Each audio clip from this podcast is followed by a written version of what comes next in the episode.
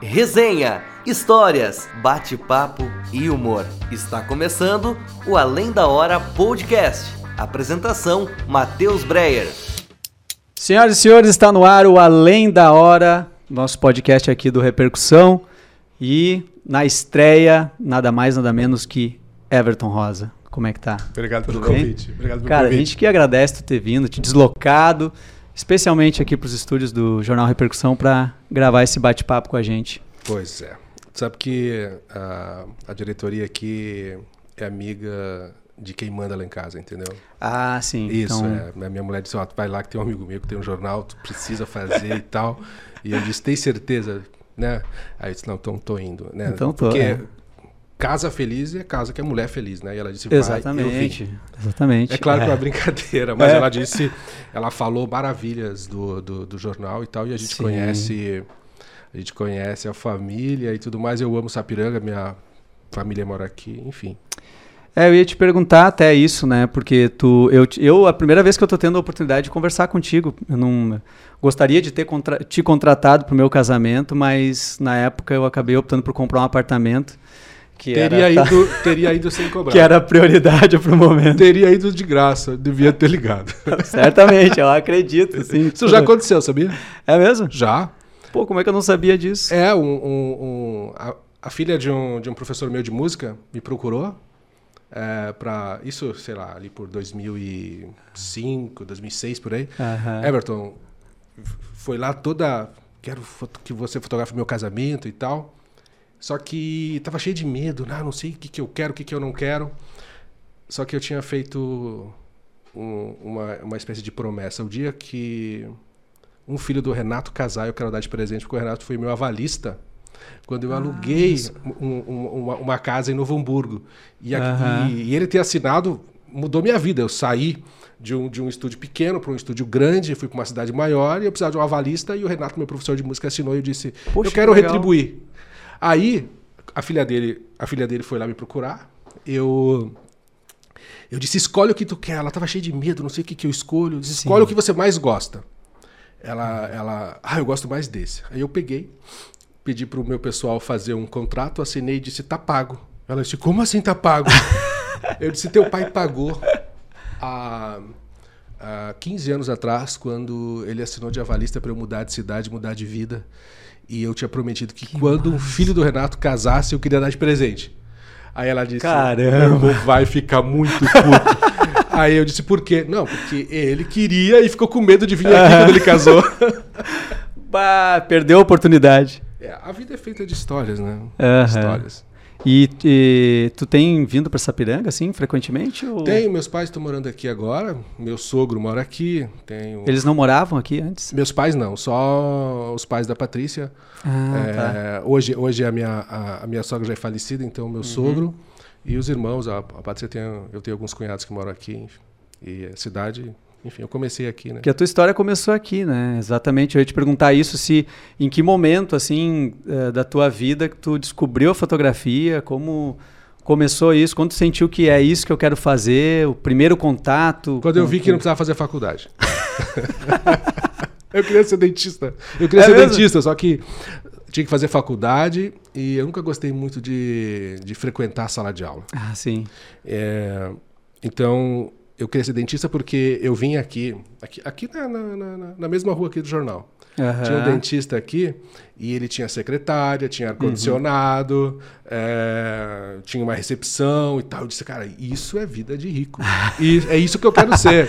Eu Não era pelo amor a odontologia. Na não. realidade, eu, não- eu- era o lugar mais rico que eu ia. Aham, né? entendi. Então eu disse, eu quero, eu quero essa vida para mim. Depois eu vi que não era. E aí então a fotografia, fotografia, meu pai fotógrafo, minha mãe fotógrafa e Hum, eles eram fotógrafos, então. sim, sim, de- de- a, a gente fazia Então tu te criou aniversário, batizado, primeira comunhão, né, essas coisas e eu comecei anotando o, o endereço das pessoas na, na porta da igreja para depois entregar as fotos do batizado. Ah, sim, sim. É, E aí ajudando eles ali é que tu começou com, com a fotografia. Na realidade, eu queria ganhar dinheiro. Aí eu pedi pro pai autorizar para eu, eu trabalhar na fábrica. Com 12 anos eu fui trabalhar no Pumper Calçados, no bairro Oeste. Não sei se... Bem, eu acho que não é da sua Não idade. existe mais? Não, não, você é muito novo para conhecer o Pumper.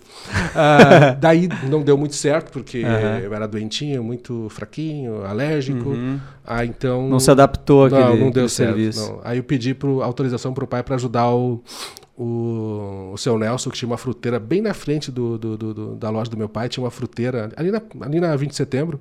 Aí fui vender bergamota na frente da Paquetá e lá então eu tive as maiores e melhores lições de marketing, vendas e relacionamento. Vendendo bergamota. Bergamota. Na Bem, frente a gente- da aqui Paquetá. no Rio Grande do Sul todo mundo sabe o que é bergamota. Quando eu falo isso em outros lugares, eu tenho que explicar o que é bergamota. Que é a né? bergamota. Então, a aqui- tangerina. A né? é, tangerina. A mexerica. Mexerica, é, tangerina. É, isso aí. E aí, com, isso com 13 anos. E com 21, por aí, 22, eu fotografei o casamento do Tobias, que é meu amigo até hoje, que então é filho do dono, né? Do, do- de um dos donos da, da Paquetá. Começou vendendo bergamota ali.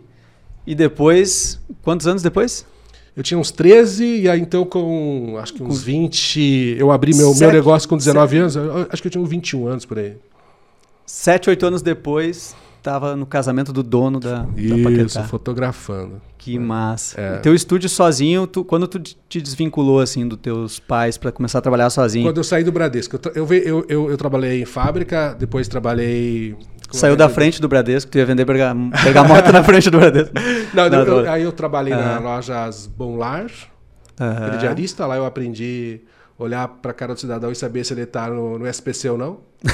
A gente fazia um negócio chamado PI, acho que é PI, é, telefonar para o SPC para saber se o cara estava com o nome limpo. Muita Sim. gente tem cara de nome limpo, mas não tem nome limpo. Sim. é. Com 16 anos eu aprendi isso. Aham. Aí com 17 eu fui trabalhar no Bradesco. A história do Bradesco é uma história boa. Só a história de como é que eu fui trabalhar no Bradesco já a gente ficaria uma hora. Mas aí com 17 anos eu fui trabalhar no Bradesco. É, era muito complicado trabalhar no Bradesco, porque, cara, tinha um telefone com, sei lá, umas sete linhas. Eu, eu, eu tinha que atender umas três, quatro pessoas ao mesmo tempo. Eu tenho- sempre tive déficit de atenção. Cara, eu não Ótimo tinha a mínima- pra essa Eu não atividade. tinha a mínima ideia do que eu estava falando na outra linha. Sim. Né? E O brabo é lembrar o assunto, né? Quando não lembrava volta. de nada. E aí, então, quando eu passei a, a fotografar com meu pai, passei a fazer alguns trabalhos independentes, eu observei que uma- um, um trabalho fotográfico me rendia a mesma coisa que eu ganhava eh, no Bradesco O mês inteiro. o mês todo. Inclusive, inclusive escrevi eh, eh, nos- no- em vários livros que eu já escrevi, eu, eu- eu- escrevo essa história. Como é que a gente faz para sair de um trabalho onde você é funcionário, um trabalho fixo, um trabalho onde você eh, faz e você tem segurança, mas você nota que você não nasceu para aquilo. Uhum. Você nota que você nasceu para outra coisa, só que aí você tem a segurança. Sim. Então, eu, eu, eu, obviamente, no Bradesco aprendi que dinheiro não serve para muita coisa, inclusive nem Uhum. é cheiroso. Sim. Mas eu também aprendi que não ter dinheiro é ruim pra caramba. Sim. Né? E aí eu, eu, eu, eu precisei correr um certo risco para abrir meu primeiro negócio aos 19 anos, depois que eu saí do Bradesco e vendi meu Fusca.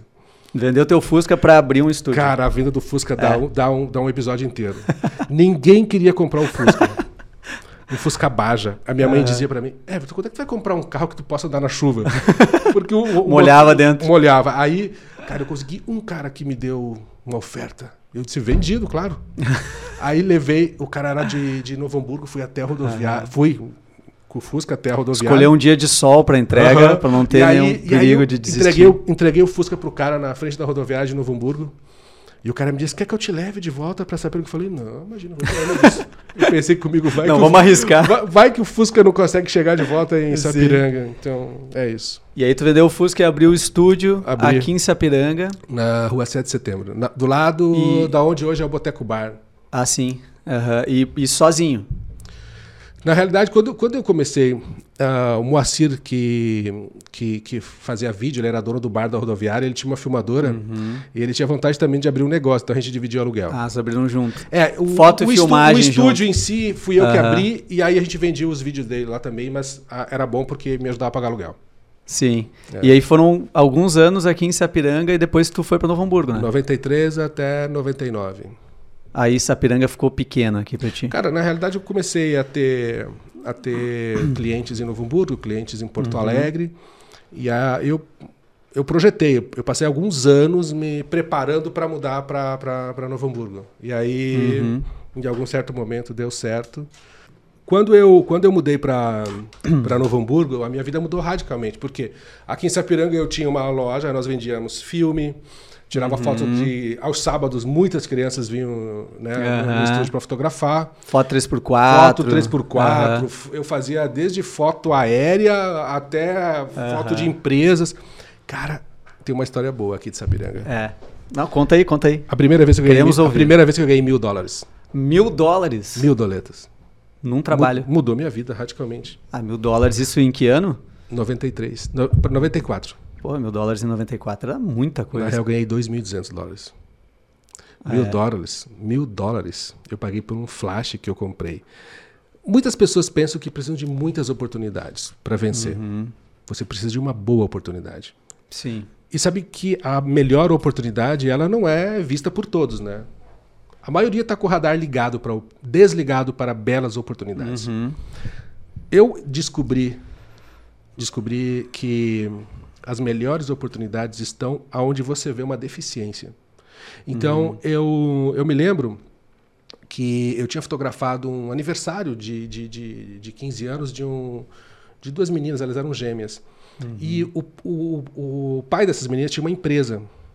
E aí, então, depois né, da, da, da, do aniversário, é, o, o, pai dessa menina me, me, perguntou assim: Everton, você faz reprodução, quer dizer, nada mais do que reproduzir uma foto para fazer uma ampliação. Hoje a gente uhum. escaneia, tira foto com o celular. Sim, hoje né? é uma barbada. E, e aí eu disse: faço. E aí eu fui lá na empresa. E aí eles me contaram a história da empresa.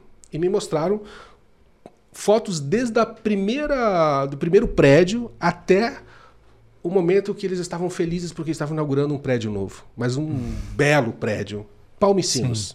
Ah, Palmicinos. Palmicinos. Existe a Palmicinos, existe aqui? Existe. Acho que sim. É, bem, tá feito, tá feito aí então um agradecimento. A, a, se eu não me engano, seu Oswaldo era o dono e deve ser até hoje. E aí então, rapaz, eu observei que aqueles caras valorizavam muito a história, porque eles tinham todas as fachadas fotografadas. Uhum. Eu falei para eles, cara, vamos fazer isso, só que vamos fotografar a empresa nova todinha e vamos pegar toda essa história e vamos criar uma linha do tempo na recepção.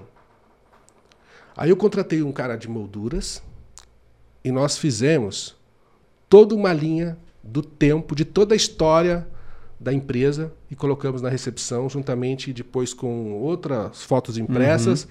e criamos todo uma, uma, uma, uma, na recepção uma linha de tempo espetacular, uma obra que o, que o cara das molduras fez comigo e aí o trabalho todo ele, ele acabou.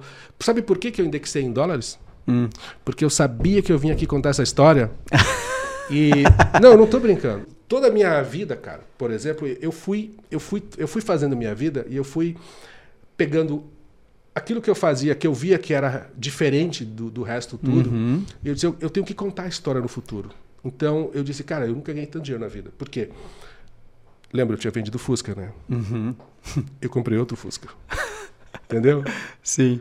Eu comprei outro Fusca, paguei 1.200 dólares e é claro, teve o custo do trabalho, uhum. né? não, não, não, foi tudo lucro, é claro. Sim. Mas eu me lembro que eu comprei o primeiro Fusca e o restante eh, eu dei entrada para comprar um flash, um equipamento. Então eu comprei dois instrumentos de trabalho.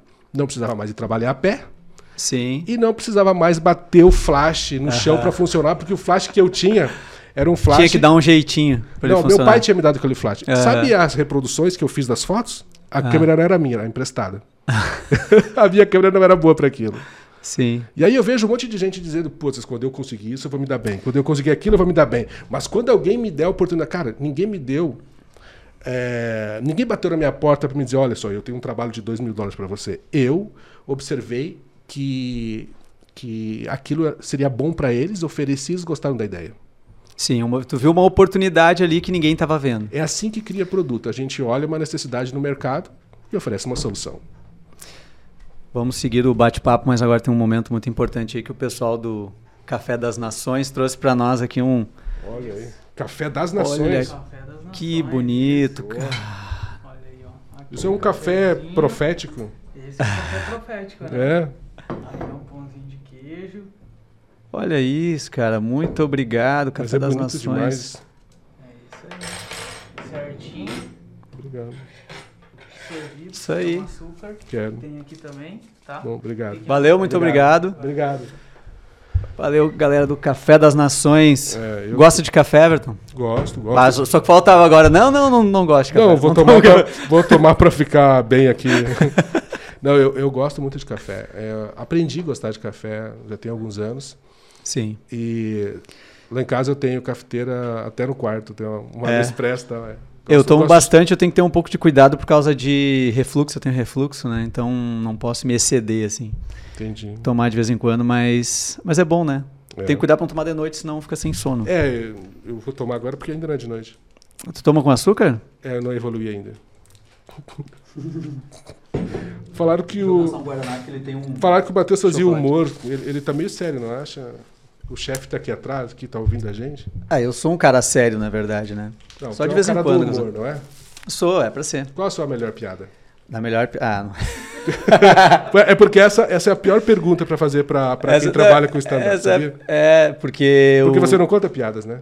É, são histórias, né? São, São- histórias, observações, não, não são a- as anedotas clássicas, né? Então, qual foi o pior momento da sua vida? Porque um bom humor é quando você fala mal de si mesmo. Sim, é uma das técnicas de, de humor é, é a autodepreciação, né? Normalmente as histórias onde é que a gente se ferrou muito são histórias que Quando são engraçadas. ferrou, então?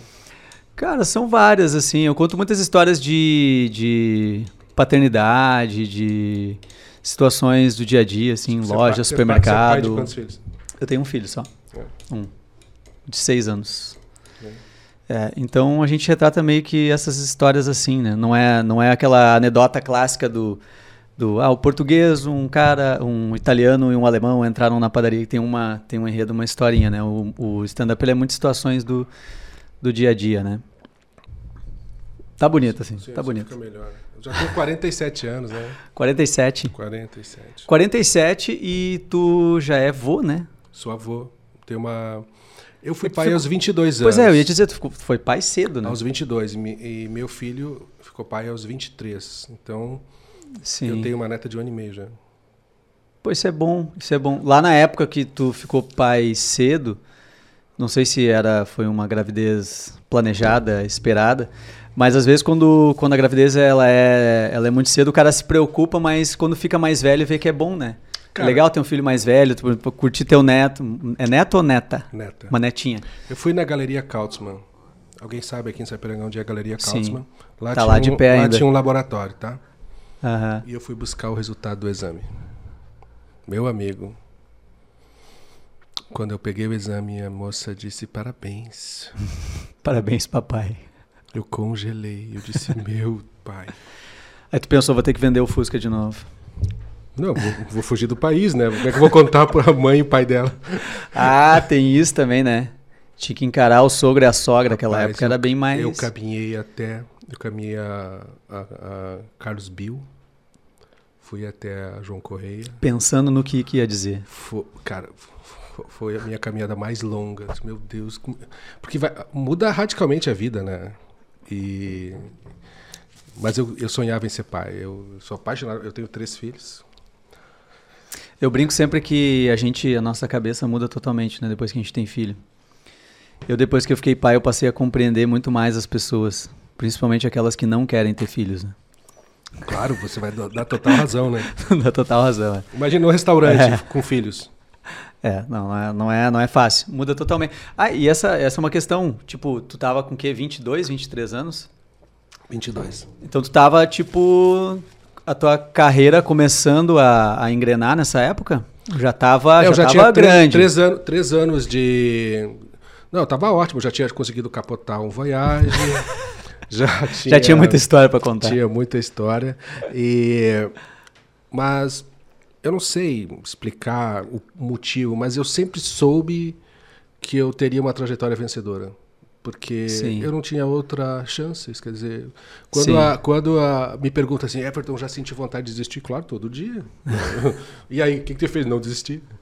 A força de vontade para continuar é maior que a, de, que a vontade Cara, de desistir. Eu, eu, eu morei muito tempo sozinho, chorava, né? Final de ano. É, a, vida, a vida não é simples, tá? A vida é complexa. E a observação, né? a- Observar as pessoas fez da minha profissão o que ela é. Eu passei a Sim. observar para poder fotografar. E ao observar, eu passei a, a, a entender como funciona a vida de vencedor. Sim. Não, Porque o vencedor ele não passa. Eu estou falando dos meus clientes agora. Eu- a- o, vencedor Uhum. não, o vencedor não é poupado. O vencedor é testado mais do que os outros. A única diferença Sim. é, é que vencedor faz todo dia o que medianos fazem só às vezes. Sim. É buscar o diferencial todo dia, né? Buscar ser o melhor todo dia. Não é tão simples ser diferente, tá? Porque às vezes Sim. até mesmo ser diferente não significa ser melhor, né? Mas romper seus próprios limites, né? Romper não tem nada de, de... A, a minha trajetória profissional não, não tem assim. Quando eu estava trabalhando, eu, eu- eu- eu- de 2009 em diante eu passei a trabalhar muito fora do país. Até 2007 eu nunca tinha saído do Brasil. Nem sequer inglês. Eu não terminei o segundo grau. Eu não sabia falar inglês, mas eu estudei todos os dias aquilo que me interessava. Uhum. E, de- e em 2008 em diante eu passei da aula na universidade. Por notório conhecimento. De, de- porque eu testei, estudei todo dia, eu estudo todos os dias, desde que eu saí da escola. Autodidata. Autodidata. E tu passou a dar aula numa, numa faculdade de fotografia? Na, Não? E, a primeira universidade que eu dei foi ESPM, Escola Superior de Propaganda e Hum, Marketing. sim, na SPM. Isso, e depois outras e outras e outras. Ah, teve uma universidade, a ESPM mesmo, lançou um- uma época um curso com o meu nome. Mas eu nunca ensinei ninguém a fotografar, sabia? É mesmo? Não, as pessoas. Sabe por que que as pessoas queriam aprender comigo? Ah. Como vender. Como Como conseguir- vender o trabalho. Como vender o trabalho. Como vender o trabalho. Por quê? Que isso é o mais difícil, né? É, é parar pra pensar. é, fazer uma bela fotografia é difícil. Quer dizer, fazer uma ou duas, tudo bem. Agora, quando você é contratado, né? Você não Uhum. tem a chance de não acertar. Não, todas têm que ser. Todas. Devem ser perfeitas. Você, você né? é o seu último trabalho, Sim. né? Eu, eu não trabalho mais é, comercialmente, quer dizer, eu não vendo mais fotografia Uhum. desde 2000 e, de 2018 para 2019. Eu tinha comigo o seguinte, de 10 em 10 anos eu tinha um plano para minha vida. Aos 40 eu não, não queria mais trabalhar nos finais de semana. Eu fui, a- eu fui a Uhum. mais de mil casamentos de pessoas bem-sucedidas no mundo todo. Caramba! Esse livro aqui, ó, que tá aqui, ó, Uhum. esse livro aqui Deixa eu mostrar aqui. é uma, é um, é uma Do zero ao infinito. Isso. Cadê? Ele é um manual de vidas. Quer dizer, ah, eu ensino a pessoa a criar um padrão que começa um padrão mental, espiritual e depois, logo no, no terceiro capítulo, ensina a pessoa a vender e fazer marketing. Ele é focado nisso aqui mesmo, né? Tipo, marketing e ganhar dinheiro. Não é, não é, Eu- é- não eu- é parada de coach, né? Não, Ah, né? Tem um pouquinho. Tem um pouquinho. Não, não tem não. não, mas eu eu eu, Não, eu, não, eu fiz formação em coaching em Sim. 2016. Cara, é incrível. Ah, o detalhe é que a minha trajetória profissional, eu precisei vender o meu trabalho para quem podia comprar qualquer coisa no mundo. Uhum. Esse era o Depois fotografar eles. Quer dizer, Aham. lidar com o chefe já é difícil. Imagina vender para o chefe e fotografar o chefe. Eu tinha, que, eu tinha que resolver dois problemas. que era o quê? Atrair atenção e depois fazer com que essa pessoa ou essa família ficasse muito bem. Sim. então eu criei, eu criei uma ideia que eu me daria bem, eu- quer dizer, eu teria sucesso pessoal e profissional se eu transformasse. eh, eu fotografei publicidade, fotografei moda, fotografei eh, muitos tipos de trabalhos, mas eu foquei a minha trajetória em observar e criar uma versão das noivas, uma versão dela melhor do que aquela que ela estava olhando no espelho. Hum, sim. A mulher se arruma, fica pronta, coloca o vestido, coloca maquiagem, coloca arranjo de cabelo e ela olha no espelho. Então ela tem uma ideia de si. Sim. É por isso que elas fazem testes antes e tal. Sim, sim. Então, no mínimo, eu tinha ganhado o espelho. O meu concorrente sempre foi o espelho.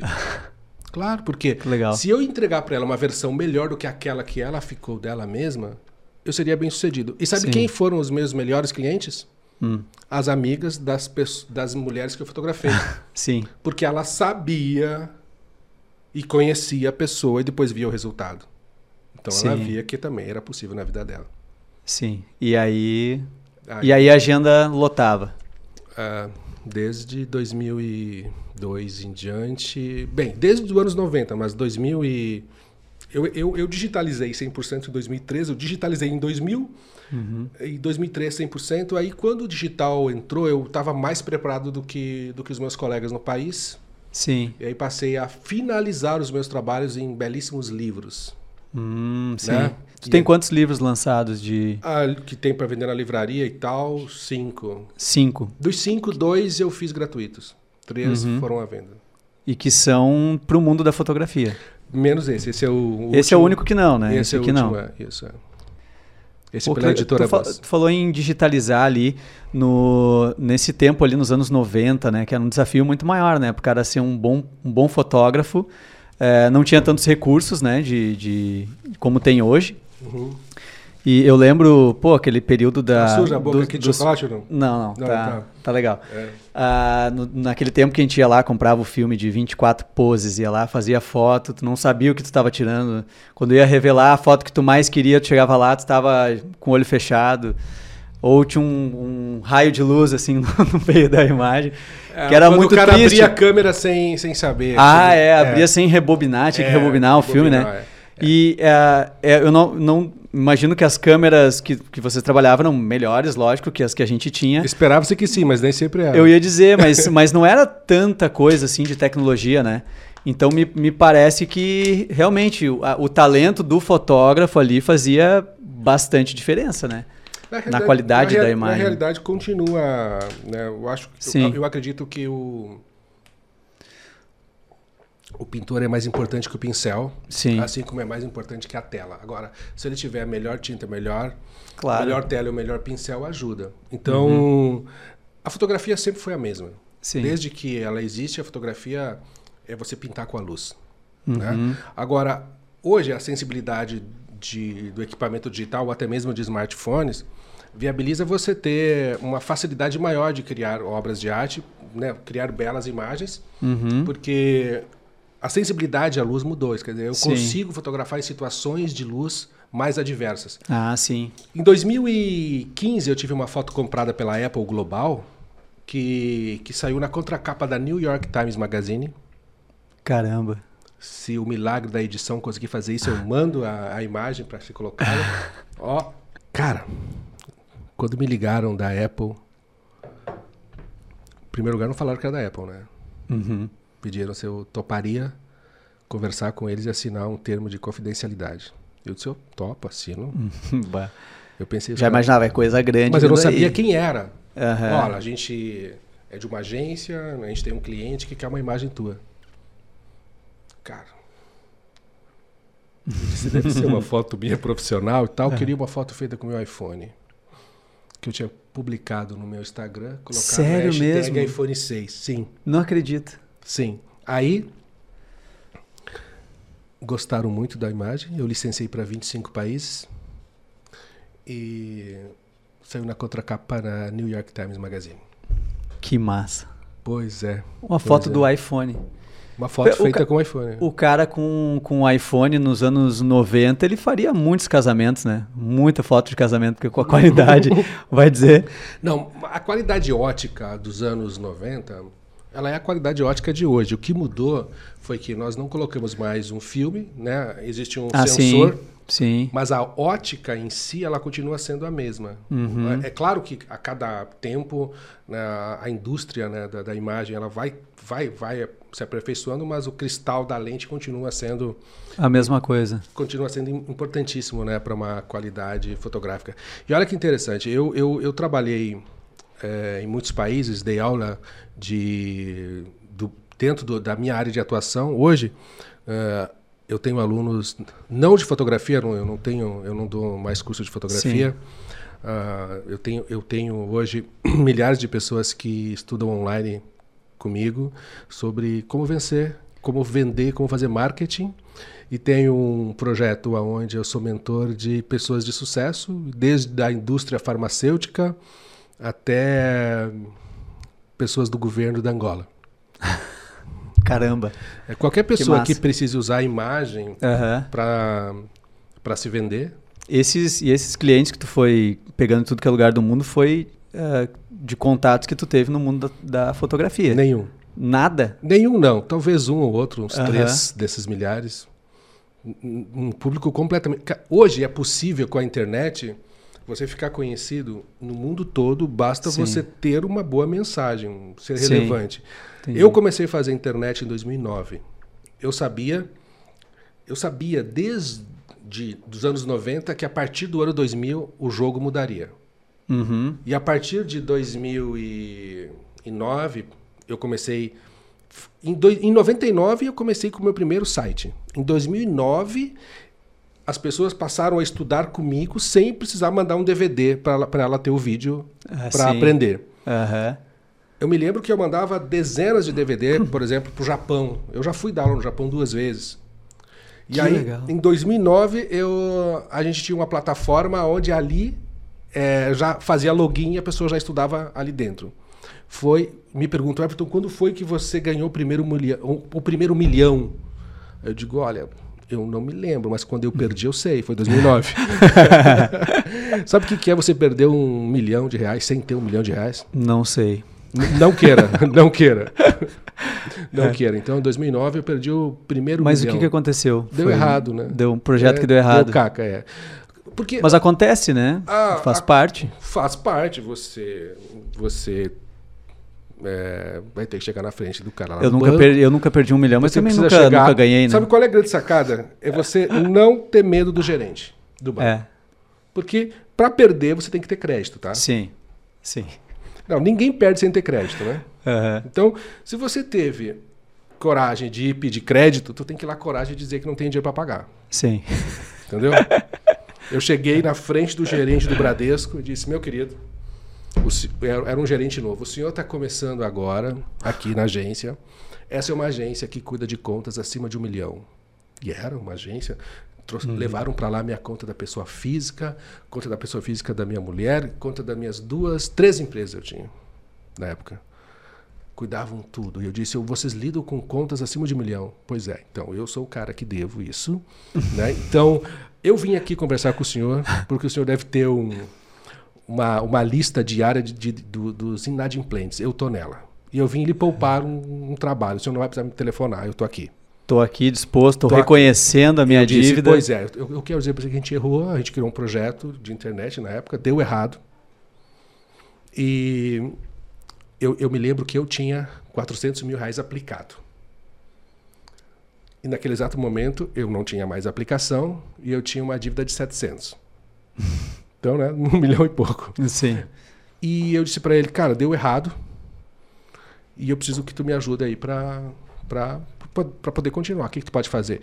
Ele disse, Everton, eu tenho isso aqui. Eu falei, não, assim eu vou quebrar, irmão. aí não vai rolar isso para ele. Você quer que eu quebre? Eu aprendi o seguinte: quando você deve 10 mil reais no banco, você tem um problema.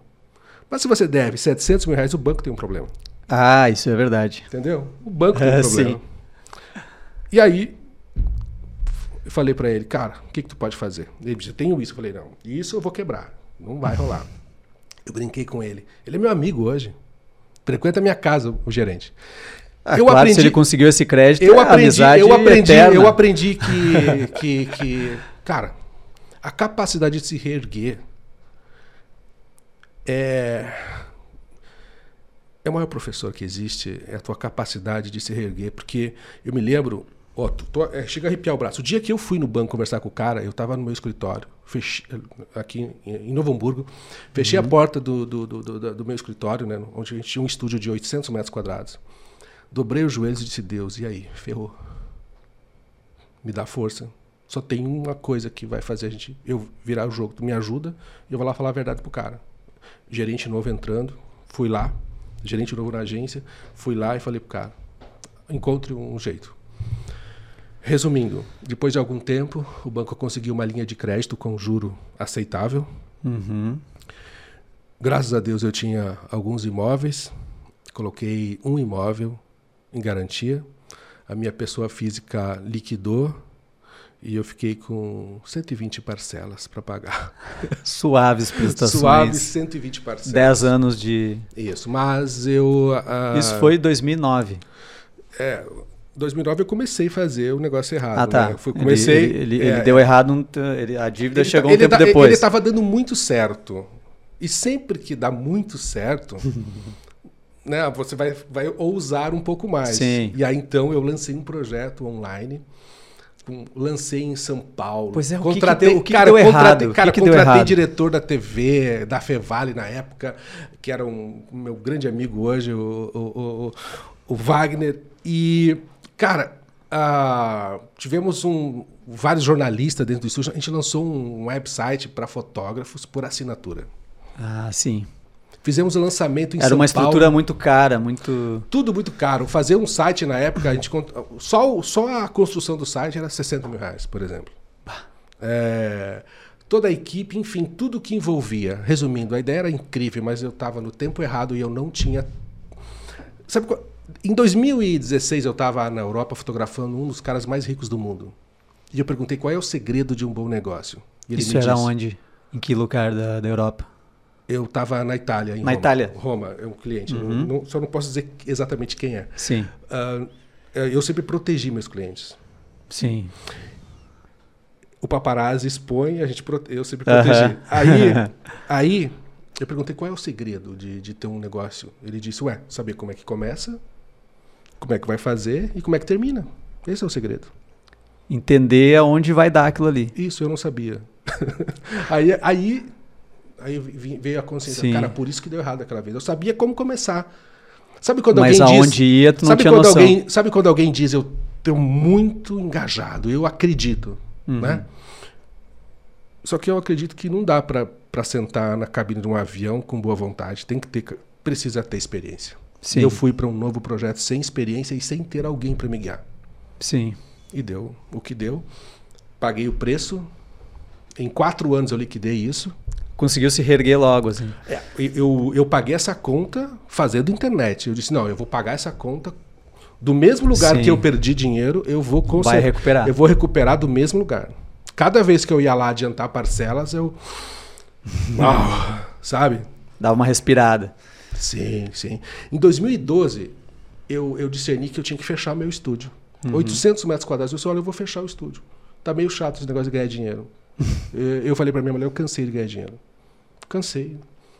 Cansou de fotografar? Eu caso, cansei, não? eu cansei, cara, daquela história de ter que matar um leão por dia. Entendi. Dois, e, e foi bem a época que eu tava pagando essa, essa continha. Sim, e ainda tinha o teu estúdio com a estrutura toda Isso, pra, e pra aí- manter. Eu nunca esqueço, 31 de dezembro de 2012, ah, eu saí para caminhar, sentei numa praça em Novo Hamburgo, tinha uns meninos andando de skate, e eu disse para mim, pensei comigo, eu quero essa vida. Eu não quero ter preocupações. Eu quero ter a mesma preocupação que esses meninos de skate, fazer uma manobra melhor, só isso. E veio na minha mente assim: Meu, você não prometeu uma casa na praia para sua filha? Eu disse: Putz, é verdade. eu creio que é Deus falando comigo. Levantei e disse: Cara, vou ter que continuar. Vou ter que comprar Tem que casa na atrás. praia. Isso. 2013 em diante eu fui trabalhar em casa, fechei o estúdio, indenizei todo mundo. Eu tinha uma Mercedes, eu vendi. Eu tinha um Troller, eu vendi. E co- recomecei em casa porque eu não queria mais ter esse negócio de uma empresa grande, é, muita conta para pagar, muito compromisso. Muita estrutura grande para manter. Eu vi que não era um caminho para mim.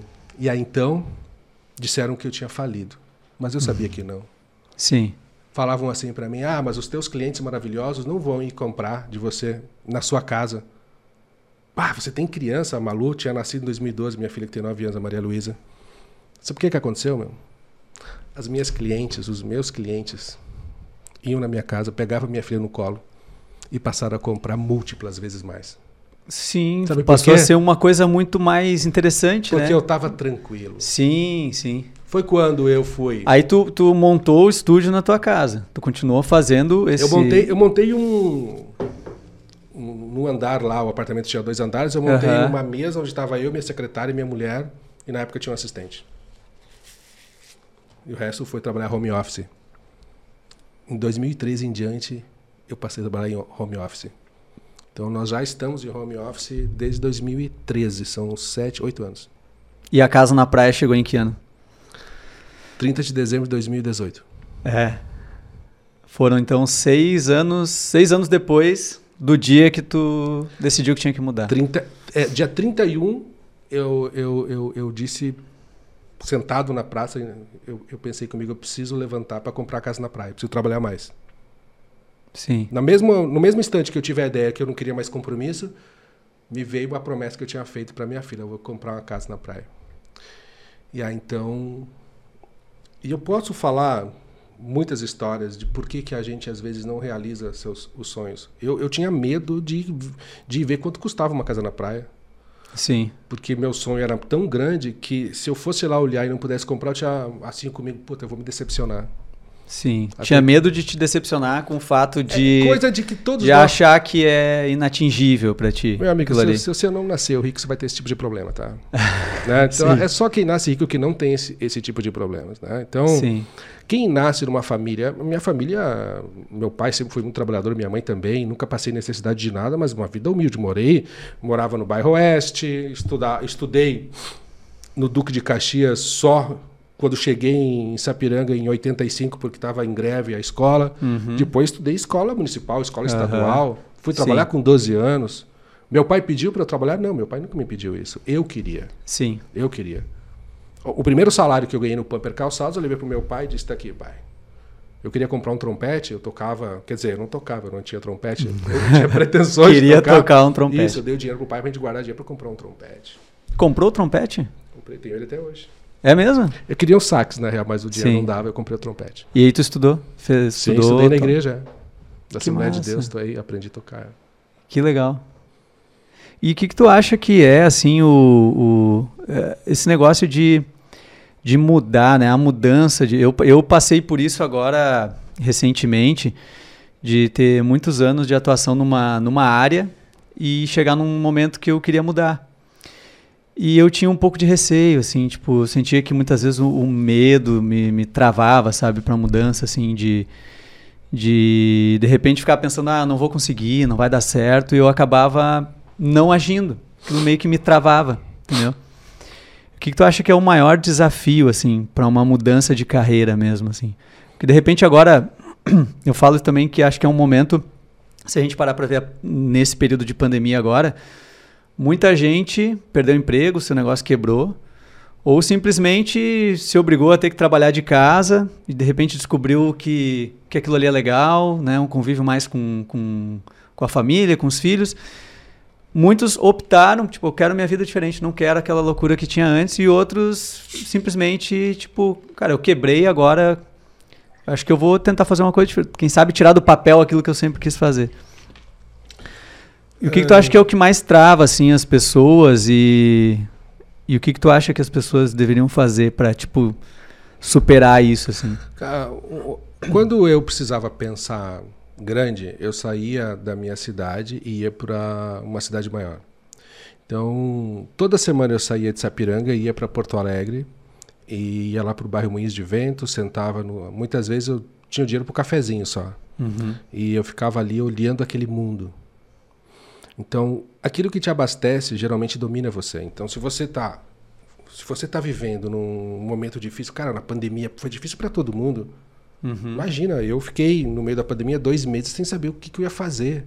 Eu estava em São Paulo, entrou a pandemia, né? Eu, eu, eu tinha até a, até a pandemia eu tinha apartamento em São Paulo. Eu e minha mulher estávamos lá, estávamos finalizando um, um, um projeto que chama Myself Club que a gente tem desde 2019, que é um projeto de é uma, uma mentoria e, a- e uma mentoria para pessoas que precisam de marketing pessoal. Eu, eu cuido da imagem das pessoas, é em grupo.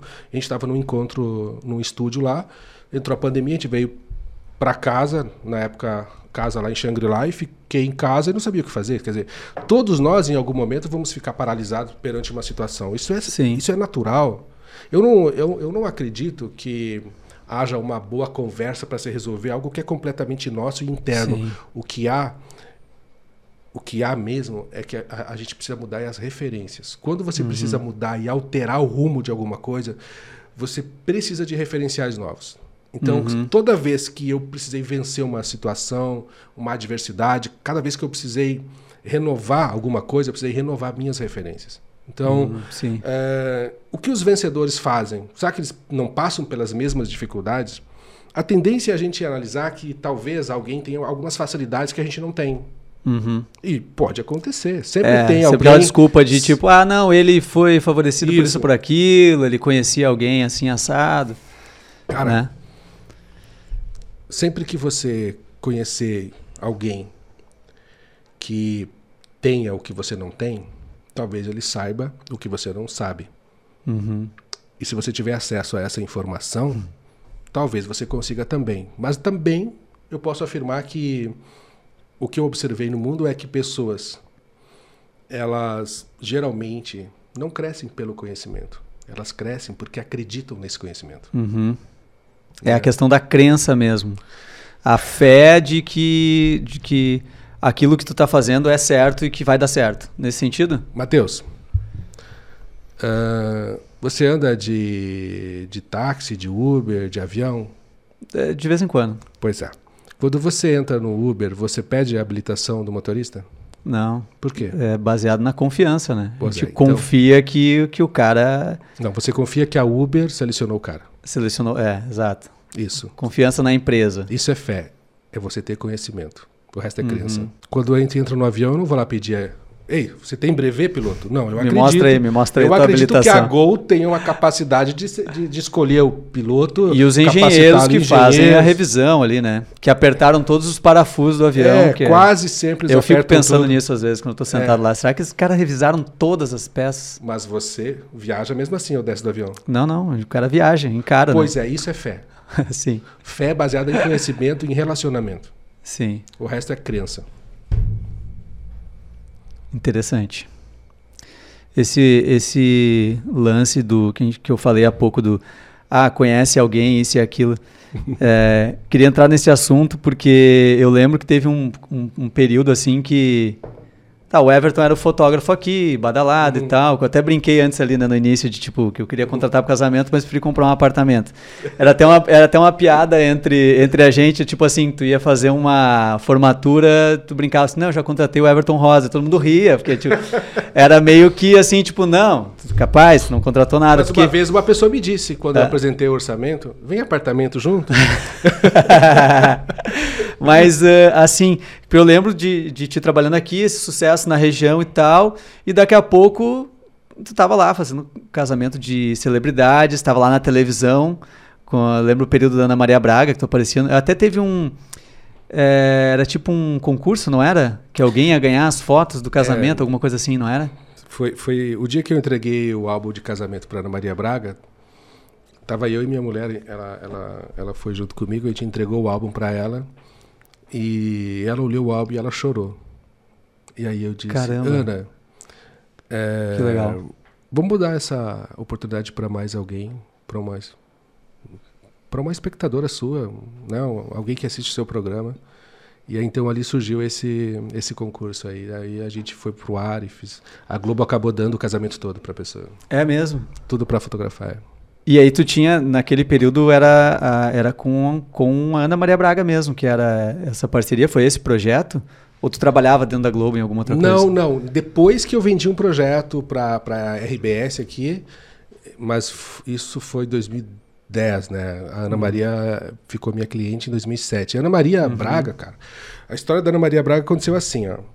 Tinha um estilista chamado Walter Rodrigues, ele fazia um projeto ah, em Novo Hamburgo com, com uma organização chamada Asintecal, é uma empresa que é uma organização de, de, de, de, de empresas que produzem componentes para calçados, tá? Aham. E aí então o Walter Rodrigues um dia estava no meu estúdio, ah, nós estávamos fazendo um projeto para a Sintecal e eu disse: Ô Walter, você faz vestido de noivas e tal, eu fotografo casamentos também. E aí eu mostrei um trabalho para ele, ele apaixonou e disse: me manda um, me manda um álbum desse. E aí eu mandei fazer um, um álbum, mandei para ele em São Paulo. Cara, ele nunca me telefonou para me passar nenhum cliente. Eu disse: cara, eu mandei um álbum pro Walter, ele nunca me mandou um cliente. E olha que interessante. Olha como a vibração positiva atrai coisa boa. Eu estava indo para fora do Brasil em 2007 pela primeira vez. Eu só tinha ido para o Paraguai, cara. Uhum. É. Só para buscar equipamentos. Eu só tinha ido para a Cidade de Leste. Isso era a minha experiência. buscar uma máquina, um Playstation, aquelas... É, o PlayStation. Não. Não, é- Nem é- tinha Playstation? Tinha, não tinha Ah, Playstation. devia claro. ter, mas eu gastava dinheiro comprando câmeras. Aham. E aí, ah, eu tava no aeroporto de Guarulhos, aquele avião da Air Itália vindo, e eu vi aquele avião, isso 2007, março de 2007. Cara, dentro de mim uma alegria. E eu comecei a dizer... Essa- esse era o, era o primeiro evento que tu estava indo Não, fazer fora? Não, a primeira Primeiro trabalho. viagem Ah. eu tava indo com um amigo chama ah, o Ramon Não era Reicher. trabalho. Não, não, não. Eu ah, fui, não, tá. fui para lá para conhecer, eu nunca tinha ido para Europa. Aham. E aí então, é, eu- o a- esse, exato, esse exato dia o avião estava vindo, eu estava vendo o avião chegando ali para fazer, para a gente poder entrar na aeronave e tal. E eu comecei a agradecer a Deus, cara. Dentro de mim, disse, nossa senhora, obrigado. Primeira vez que eu tô indo para a Europa, eu imaginava que na Europa o banheiro era diferente, a comida era diferente. É, é, Tudo muito melhor. é, é. Depois cheguei Ah. lá eu vi que era meio parecido, mas tá tudo Aham. bem. E, e aí, nesse momento de alegria, de gratidão interna, assim, eu, eu, eu me sentindo assim, muito bem. Eu entrei na aeronave, tava colocando minha mochila eh, na parte de cima, assim, e tal, tocou o telefone, era o Walter Rodrigues. O cara que eu tinha enviado um álbum há um ano já e nunca tinha me telefonado. Nunca tinha. aham. Sabe o que que ele me disse? Everton, lembra aquele álbum que você mandou pra mim? Eu disse, claro que eu lembro, me custou uma nota, né? Eu não falei isso pra ele. É, Pois é. A Ana Maria Braga vai casar, ela tá aqui, eu tô fazendo o vestido dela, ela viu o teu álbum, ela gostou e quer que você vá no casamento. Caramba, que legal. E eu disse, hã? tô indo pra Europa, tô dentro do avião, e Ana Maria Braga quer que eu fotografe casamento. Eu disse, "Ah, para a vida, Que- né? O que que tá acontecendo, né? Aí, Aí- tu, aí tu lembrou do teu Fusca que tu vendeu Ah, pra abrir o primeiro tudo, estúdio. Aí, aí, aí, sabe o que, que ele disse? Pra terminar, ela tá aqui, ela quer falar com você. Eu falei, não. Ah, agora. cara. Ela pegou, acorda, menino. Aí, aí, cara, ela tinha visto um álbum meu lá, né? Esse, esse específico. E no final de todo o álbum eu sempre colocava, né? Pequenininho e tal, uma foto minha com os noivos. Sim. E ela disse, Caio, eu vi tua foto aqui, você é muito bonito. E eu disse, não. Olha o que eu falei pra ela, não, eu não sou bonito. Bonito é o Espírito Santo que tá comigo. Cara, depois que eu falei, eu disse, de onde é que eu tirei isso, meu Deus? Só que aí, meu amigo, a Ana é uma pessoa de muita fé. Sim. E ela conectou nisso, cara. E ela resolveu que ninguém mais ia fotografar ela, só eu. Caramba, virou um fotógrafo exclusivo. Inclusive no casamento. Que massa. O dia que eu cheguei na casa dela, a primeira vez, eu nunca tinha visto ela Sim. Eu só tinha falado com ela no telefone e visto ela na televisão. E me falaram: olha, ninguém mais vai fotografar, só você.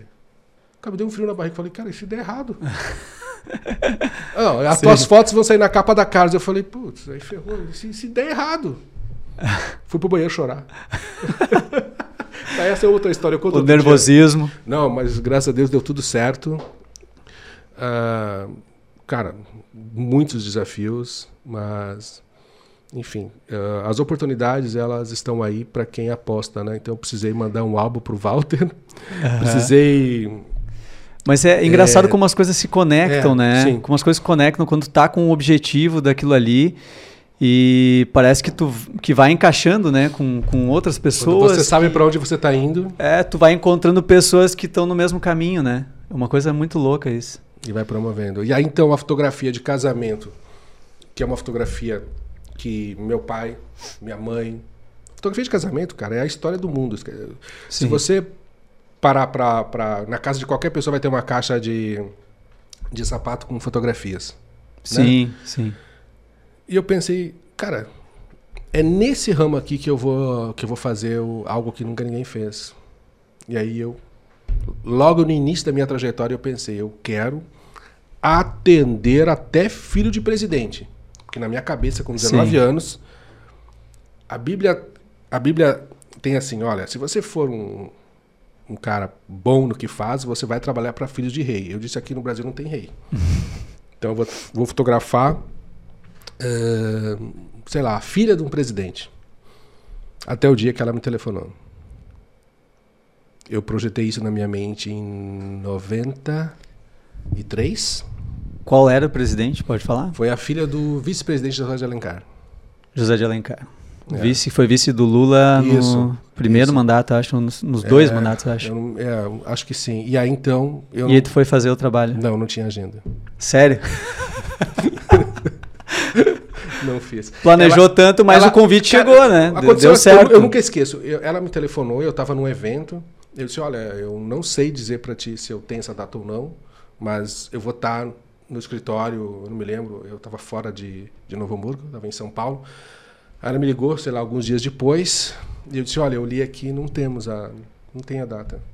Ela disse: Se eu te contar que eu sou filho do José Alencar, o vice-presidente, ajuda? Eu falei: Ajuda, vou cortar os pulsos. Ajuda. Mas já tem Mas não tem o que fazer. Não tem o que fazer.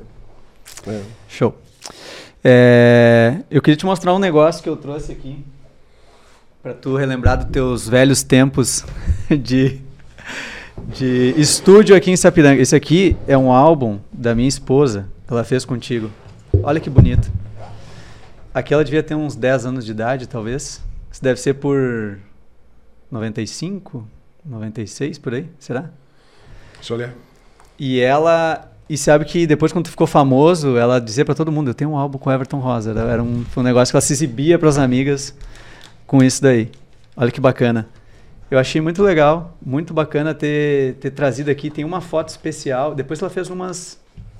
Mais ali no final vou te mostrar. Ela fez uma, uma que virou o convite do aniversário de 15 anos dela. E essa foto é bem especial. Deixa eu mostrar aqui no final. Que assim, ó, peraí. Isso aqui, ó. Essa foto aqui que virou a foto do, do convite do aniversário. E tu sabia que eu vi essa foto antes de conhecer ela. E foi aqui que, graças a ti, que fez essa foto, que eu comecei a me interessar por ela. Então tu é o grande responsável pela, pela, pelo meu relacionamento mais de 20 anos aí. Então eu acho que tu poderia me pagar uma pensão, tu não acha? Bem, como- é que tá o casamento? Tá bom? Tá bom, graças a Então Deus. eu acho que você deve me pagar uma pensão. Mas que legal, né? Tu sabe que foi agora sim, tipo, eu, eu nem sabia disso. Eu tava comentando com ela que eu ia gravar contigo. Ela disse: Ah, foi ele que fez a, a foto do meu convite. Que é um negócio. Bem, a foto Muito especial o- pra gente. O 15 anos aqui foi em 1999. É, foi 99. Mas aqui, Isso aí. Essa, não, essas de cá, essas aqui, ela devia ter uns, ser uns 5 anos antes, pelo menos. pode ser. Eu acho, né? Uns 10 anos de idade por aí. Olha que coisa linda. Que legal, né? Olha aí, ó. Olha só que bacana. Que foto bonita. É. Com aquelas máquinas, né? Nada de, nada de máquina digital, nada de, É. nada de iPhone. Na realidade, a fotografia continua sendo muito parecida. Legal, né? Sim. Eu mesmo revelava essas fotos. Eu tinha É um- mesmo? eu mesmo laboratório. Tinha aquela. Como é que chama aquela. Quarto escuro, é. O quarto escuro. Matando a saudade das tuas fotos aí. Onde é isso, meu pai? Tem umas fotos que eram, acho que tu fazia na praça ali, né? Na Praça da Bandeira, não tinha? Acho que sim, Acho que sim, né? sim.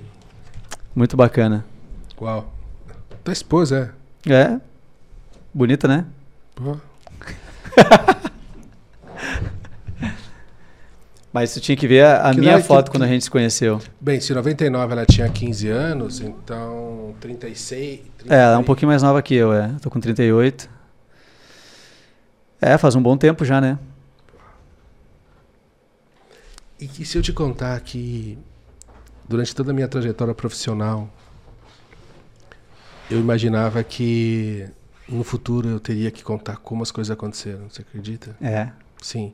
Quando, quando, quando minha mulher falou, né, que tinham me convidado para aqui, para voltar a Sapiranga, para para fazer esse podcast, eu sabia que eu tinha que vir. Que massa. É. A gente agradece. Não, tô muito feliz. Tô nervoso, eu tô um pouquinho nervoso só. Cê- é, Acho que todo mundo tá um pouco, né? porque a- como a- é, o, é é o porque, primeiro, assim, a gente cara- tá naquela. um pouco naquela tensão. O pessoal que tá aqui atrás, nos bastidores, também tá meio tenso, né? é, tu- Mas. Tu sabe que eu, eu, eu dei uma entrevista em Chapecó, que eu sou chapecoense, né? Eu vim com 11 anos para Sapiranga. E eu, eu dei uma entrevista num jornal lá, fiquei amigo do, do dono de um jornal. É, eu fui dar uma palestra em Chapecó e um jornal foi cobrir, depois dei uma, uma entrevista e fiquei amigo. E eu vi que lá naquele momento era um era um restart na minha trajetória. Uhum. E eu volto hoje a Sapiranga. Eu tenho uma paixão grande. Eu tenho eu tenho terras aqui no Ferrabras. Legal, mas É. te- tá, tá só lá de. Não tem nada. Não tem, uma, nada tem uma ainda. plantação, nada ainda lá, não? Não, eu tô pagando, né? Tô pagando. Tá só mantendo. É, é, é, Aham. é. e, e aí eu tenho. eu- muitas coisas que eu projetei para minha vida, eu subia lá em cima no Ferrabras para ficar mais perto de Deus. Que massa. Pelo menos 600, é 600 metros, né? Uns 600 metros mais perto de Deus. Uhum. E eu projetava lá, cara, eu imaginava, né? O mundo imaginário só não é viável para quem não se permite. Sim. Né? Então, se você, vê, se você lê um livro, o, o- a tua mente cria uma imagem daquilo que você está lendo, Uhum. não é?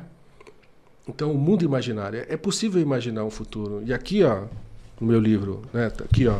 É, Eu ia pegar essa, Aqui, ó. essa frase antes aqui que a melhor forma de prever o futuro é escolhendo ele. Isso aí. Se, se você se você estiver fazendo aquilo que veio ao mundo para fazer, que no livro eu chamo de fator infinito, você tem um gerador de riqueza para o resto da sua vida. E a sua riqueza não pode ser é, calculada com dinheiro, né? Sim. Mas as pessoas só pensam em dinheiro quando falta, exatamente igual pensam em oxigênio quando está se afogando, Exato. né? Ninguém dá valor, ninguém, Isso. ninguém pensa nele até o momento que precisa realmente. É isso aí. O dinheiro não é importante. Nunca será. Nós temos valores, nós temos é, coisas que não são negociáveis, né? Mas uma vez eu me dei conta, se dinheiro não é importante, então vamos tratar de ter, né? Porque já que não é importante, por que não ter, Sim. né? Não é, É que, importante. é que acaba virando um problema, né? Tipo, tu, tu não ter ele, não, não adianta ignorar, né? Tu precisa ter ele. não- o dinheiro não pode, o dinheiro não comanda, Ele não- não ele- comanda ninguém. Exato. Ele não pode ser a, a, a fonte da tua felicidade, né? Tu não pode depositar a tua Ah, não, aí- felicidade nele. Não, aí tá ferrado. É. É, tem, um, tem um cara que é o, o. Vocês conhecem o Murilo Gun? Já ouviu falar dele? Claro, conheço ele pessoalmente. É, conhece ele? Uhum. Já fez algum evento com ele? Ah, já temos amigos em comum, mas eu, eu não sou amigo dele, mas já, já Aham. estive Eu mesmo- gosto bastante dele. Eu conheci ele, na verdade, no mundo do stand-up, né? Da Uhum. comédia, assistindo no, no YouTube, no Comedy Central. É, e ele depois, ele foi, ele teve... Estudou lá no, no Vale do Silício, aquela coisa toda, e ele começou a dar cursos de criatividade. A área dele que ele entrou de cabeça é... Eu escrevi um livro sobre criatividade. É? Uhum. Legal. Legal, vou procurar saber. Sobre focados na criatividade na, em si. na ou- realidade, eu, eu, ou- eu escrevi, escrevi com uma editora de fotografia, mas a mesma criatividade que Sim. você usa para fazer foto, pode fazer outras coisas, né? Não, e eu acho ah, bacana, assim, várias coisas dele, assim, que ele, ele falava bastante. Primeiro sobre criatividade, ele dizia assim que o adulto criativo é a criança que sobreviveu. Eu acho muito massa essa definição, assim, porque às vezes o adulto não se permite a certas coisas, né?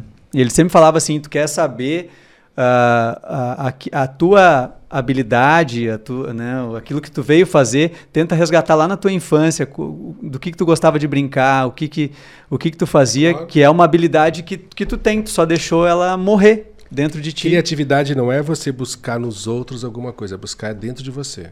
Ser É. criativo é ser você, né? Sim. Em, em- em- várias versões. que vem de acordo com aquilo ali que tu falou, aquilo assim, tipo, o que tu veio fazer na Terra, né, digamos, o que tu veio fazer nessa vida, qual é o teu, teu dom.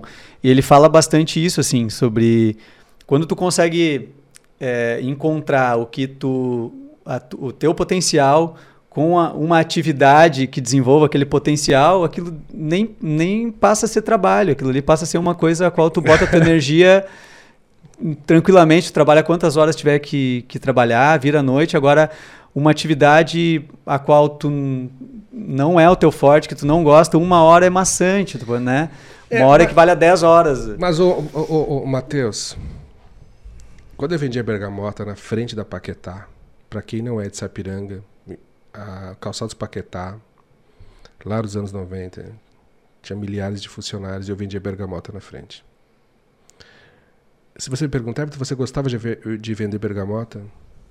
Cara, eu gostava de vender qualquer coisa. Sempre gostei.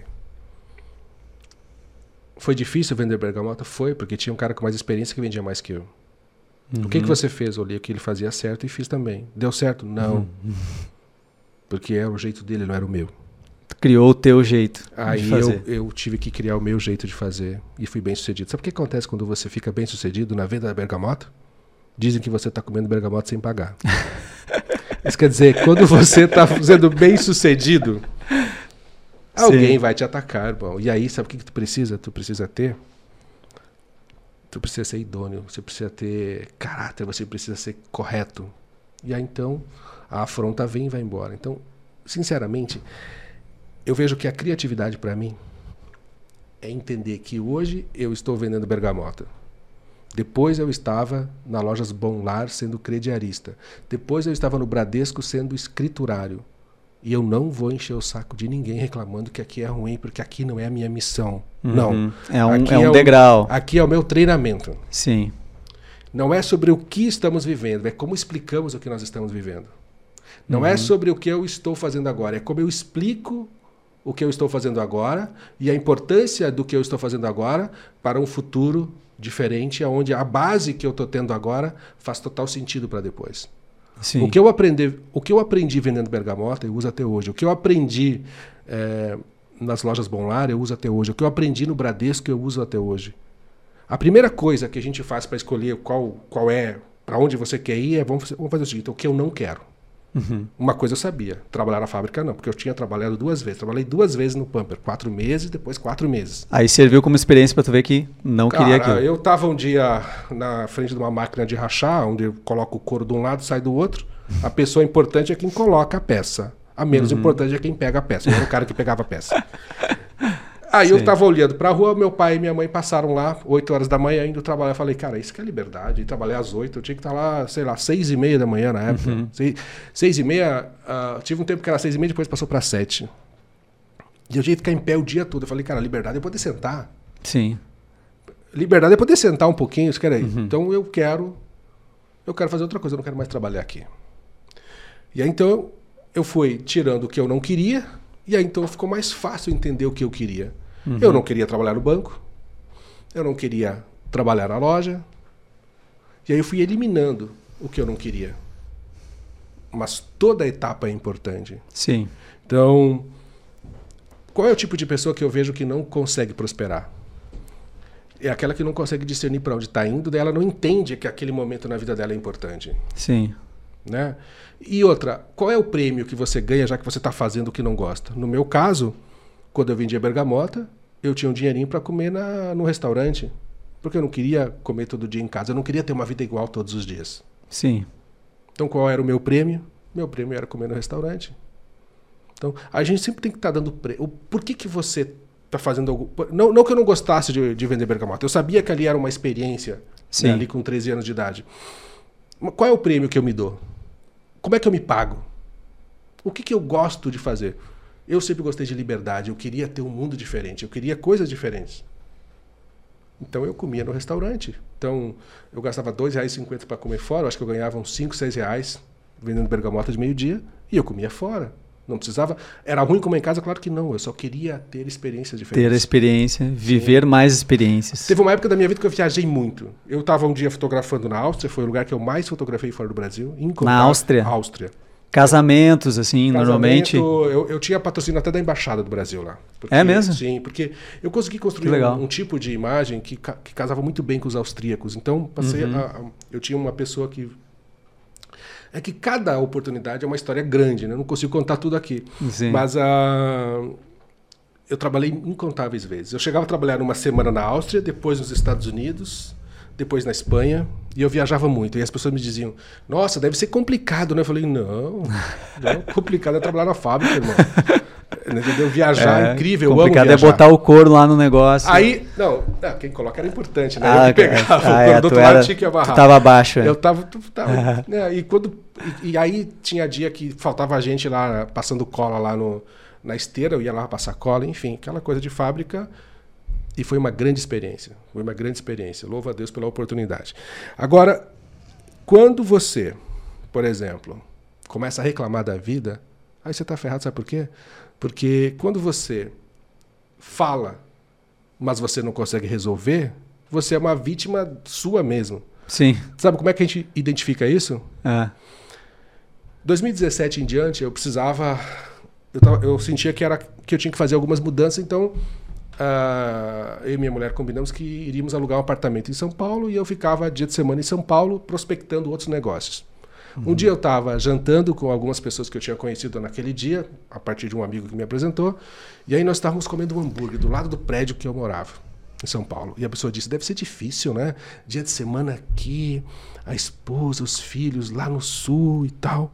Eu disse: não, não, é bem fácil. Pensa que cara a pessoa me olhou. Eu disse: não, é fácil. Eu e ela combinamos que por um período ia ser assim. Para mim tá ótimo, tá tranquilo, tá? Não, não tá difícil. O assunto terminou. Sim. Porque, cara, se você tá numa, numa rodinha de pessoas ali e você para de reclamar, muitas vezes o assunto termina, né? Termina. Termina. O cara já nem sente a vontade pra, pra botar as reclamações dele na roda. Então, É, e ao mesmo tempo, É. tipo, como tu falou, foi algo planejado, tu vai estar lá vivendo um negócio que tu quer, que tu quer que dê certo, e tu vai estar focando na, na dificuldade, né? Acordo Universal, tem aqui no meu livro. é, primeiro capítulo chama Acordo Universal. Acordo universal. Nada mais é do que você se alinhar à lei universal. Quer prosperar? Quer ganhar grana? Quer se vender? Quer viver uma vida melhor que a dos outros? Não que viver melhor que os outros seja importante. Todos merecem não, viver não. bem. Sim. Mas você quer ter uma vida acima da média, vai ter que alinhar à lei do universo. Primeira coisa. Sabe como é que é a lei do universo? Como é que é? Como é que Funciona assim. Se a sua patroa diz não vai para Sapiranga, você não vai. Entendeu? Se ela diz, vai lá gravar o podcast, Você vai, Vai. gravar o podcast. vai gravar. Se ela disser para ti assim, olha, não vamos alugar apartamento em São Paulo. Funciona mais ou menos assim. Toda empresa tu tem o marketing e o endomarketing. Uhum. Isso quer dizer, você precisa vender o projeto e o produto internamente para depois vender fora. Sim. E quando alguém quer vender o projeto de vida fora de casa, antes de vender em casa, vai se dar mal. Porque Sim. se você for sozinho para uma aventura empreendedora, pode ser que você não consiga suportar. Sim. Então, a lei universal nada mais é do que você organizar a sua casa para depois prosperar.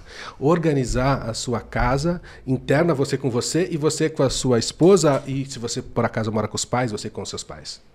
A maioria das pessoas pensa assim: olha, eu vou vencer e eu vou me revoltar e eu vou fazer do meu jeito. Amém. Você paga as suas contas sozinho? Sim, então vai que vai funcionar. Vai fundo. Agora não. Papai ainda paga, mamãe ainda cozinha pra mim, lava minha roupa. Ou eu sou casado, vai ter que organizar a, a base, vai ter que ter. Vende o projeto em casa. Se a pessoa que dorme com você não aprova seu projeto, filho, pode ser que não funcione no mundo, né?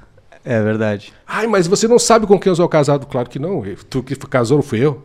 Sim. Agora, agora, sinceramente, se você não consegue vender o seu projeto nem para quem dorme com você, tu acha que o mundo vai comprar? Isso é verdade. É, faz sentido.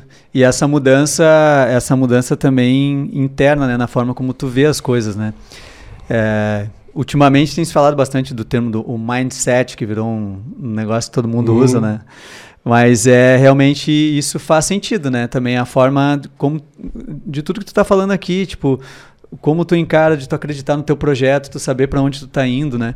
E muita gente não consegue organizar isso, né? Às vezes o cara tem ele tem uma vontade, mas ele não sabe muito para onde ir. Não, não, é, não é difícil isso, sabe? Porque a cada etapa da vida, a cada nível que a gente alcança, a gente vai ter. é, quer dizer, vai ter coisas que você tem experiências, coisas que você não tem experiência. Uhum. Quando é que uma pessoa fica perdida? É quando ela perdeu o referencial, quando ela não sabe é, o que vai acontecer depois, ou ela não sabe para onde ela está indo, ela não sabe o que ela precisa fazer depois. Sim. Porque se você não sabe o que você está fazendo, você vai deixar pessoas erradas entrar na sua vida. Né? Se É. você tem. Cara, se você vai construir uma casa, tá? Você sabe, ó, preciso contratar um pedreiro, preciso contratar, ah, preciso ter um arquiteto, eu preciso ter um, eu preciso ter um, um encanador, né?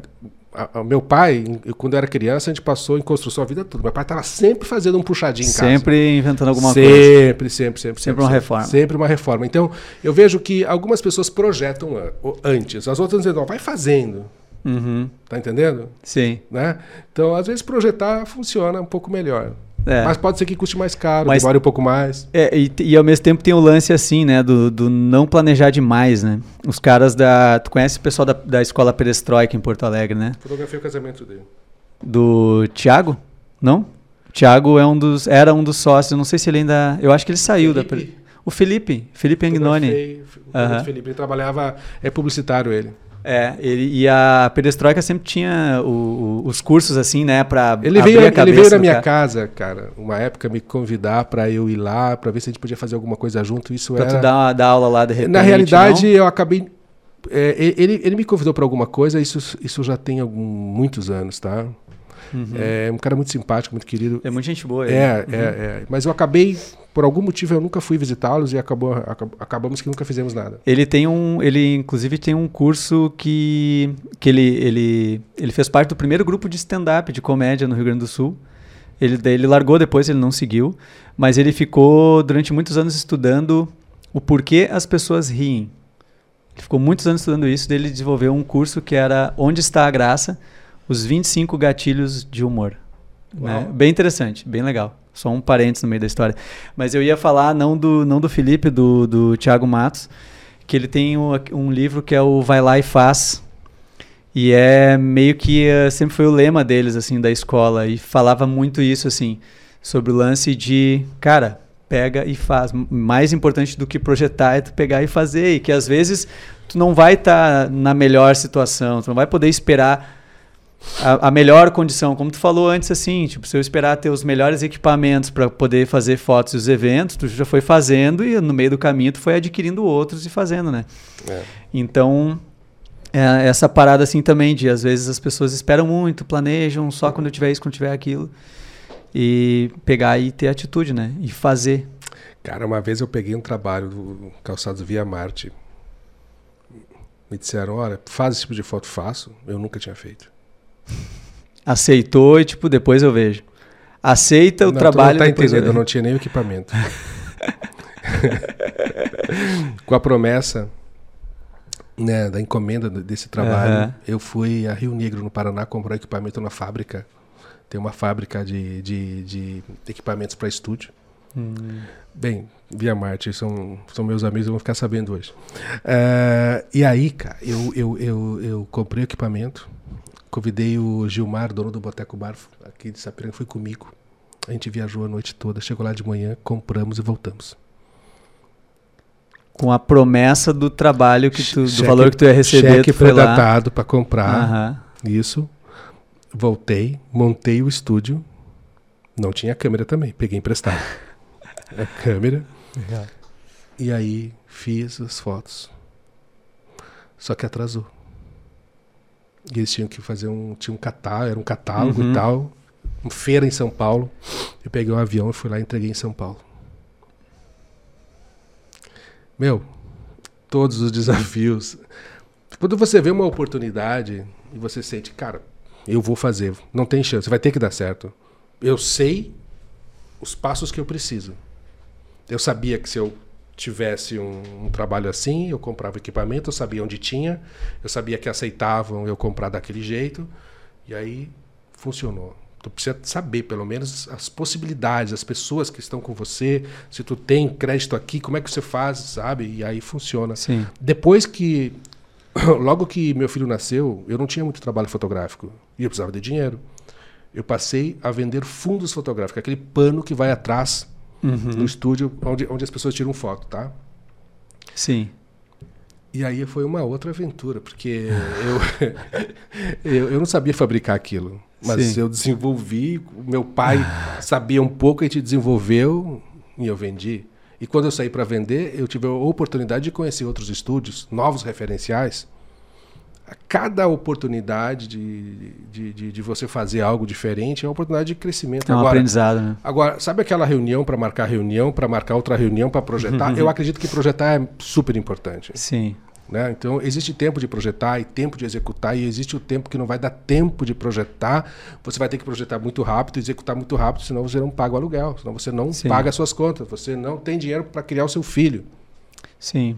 Tá. E às vezes tu não tira do papel, tu perde uma oportunidade, daqui a pouco quando tu começar, outros já pensaram antes de ti, né? Tem que ligar o radar. Se o radar está desligado, você não vê oportunidade. Se o radar está ligado, você vê oportunidade. Nós vamos indo pro final do nosso podcast, já te agradecendo por ter se disponibilizado a vir aqui e tal, querendo já que tu volte. Não sei, se tu curtiu, tu vai voltar outro dia, né? Eu acho que sim, né? Acho que sim. tá. É, nós vamos fazer assim um. Todo final de episódio, nós vamos fazer um bate-pronto com o convidado, assim, um, perguntas de. Prato preferido, essas coisas? Isso aí. Ah, entendi. Esse tipo de coisa. tá? É, então vamos lá. Não, vamos começar então com isso aqui. Eu não ia botar, mas eu vou botar então. Ah. Qual é o teu prato preferido? Ah, e qual que tu mais odeia? Que tu não come de jeito nenhum? arroz doce. Arroz doce não come. Não. E banana frita. Banana frita também não. Pô, banana frita é bom pra caramba. Bananinha frita em cima do pão, assim. Não, você não é um ser humano bom. Banana é bom em qualquer lugar. Banana é bom Não, eu gosto, pizza, eu gosto de banana, eu só não gosto. Por que fritar banana? Por que estragar banana? Entendeu? É, uma- uma Cara, eu tava em São né? Paulo na casa de um amigo, eles comem ovo frito com banana frita. Eu falei, cara, não faz sentido. O que uma coisa tem a ver com a outra? Entendeu? Tadinho da banana, pra que fritar ela? Ah, eu, eu- o prato que eu, que eu gosto muito de comer é o prato mais simples que existe: arroz, Arroz, feijão. carne moída, ou também conhecido como boi ralado, né? E um ovo. Eu, eu, Uma batatinha frita também junto, pode. não faz mal pra ninguém. A popular a la minuta. É aquela coisinha. né? Eu gosto. É claro que a- o paladar não. O paladar não. Ele não tem. Ele não volta, sabia disso? Hum, que sentido tá dizendo? Ué, experimentou coisa boa, vai continuar. ah, sim. Com, O sim. paladar não É retrocede. coisa- O paladar não retrocede, irmão. É a mesma coisa quando falam de vinho, né? Se tu não tem dinheiro, não experimenta vinho bom. Eu, eu não tomava álcool, né? Eu não, garrafão, não, tinha, eu não senão- gostava de tomar nada alcoólico, né? Até, até, sei lá, 25, 26, 27 anos, não, não tinha paladar para nada alcoólico, né?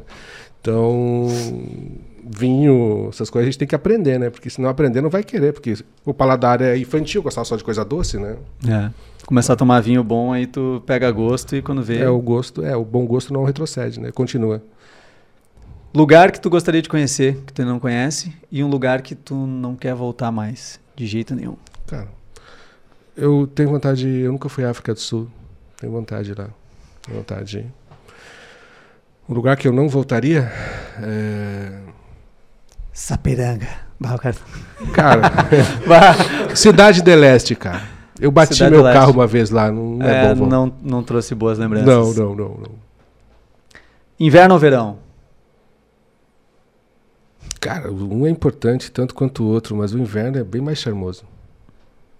Apesar de tu mora na praia, né? Isso aqui é o engraçado. Tu Eu sei, mora mas- na praia e prefere inverno, isso é legal. É, mas é que a, É que a verão praia no praia inverno é, lindo bom. demais. Não, né? e, e no verão é ótimo, né? Porque é bem Ah, mais fresquinho é, aqui. Tu pega essa piranga, nossa, é um. Não, imagina. a- É um a- forno. a- aqui, aqui nessa região aqui é muito quente, é muito abafado. Né? Então lá é- tem um ventinho. Qual o teu esporte favorito e aquele que tu também detesta?